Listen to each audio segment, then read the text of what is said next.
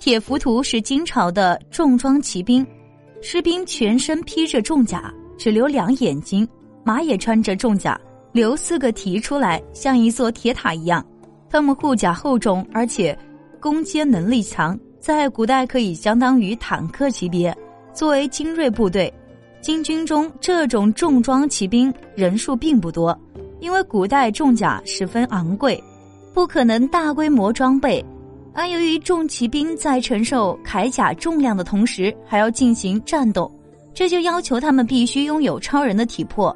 所以这些铁浮屠是金军精锐中的精锐。战斗力和防御力都极强。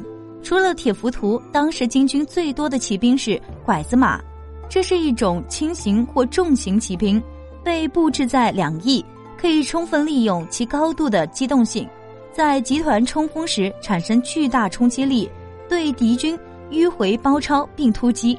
在作战中，铁浮屠和拐子马配合使用，往往是几千铁浮屠正面突击，制造足够的压迫感。一万拐子马从两翼迅速包抄，铁浮屠虽说牺牲了机动性，但一拳是一拳，都是重拳，拳拳到肉。清军的铁浮屠在不利于重装骑兵作战的场合，他们也经常下马作为重装步兵使用。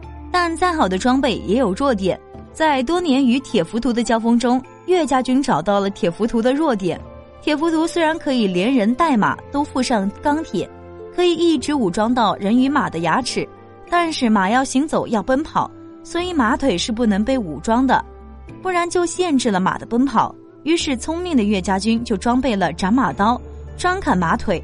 砍马腿的同时，那些砍马腿的士兵也要九死一生，因为要砍马腿就要蹲下身子，这样才能砍到马腿。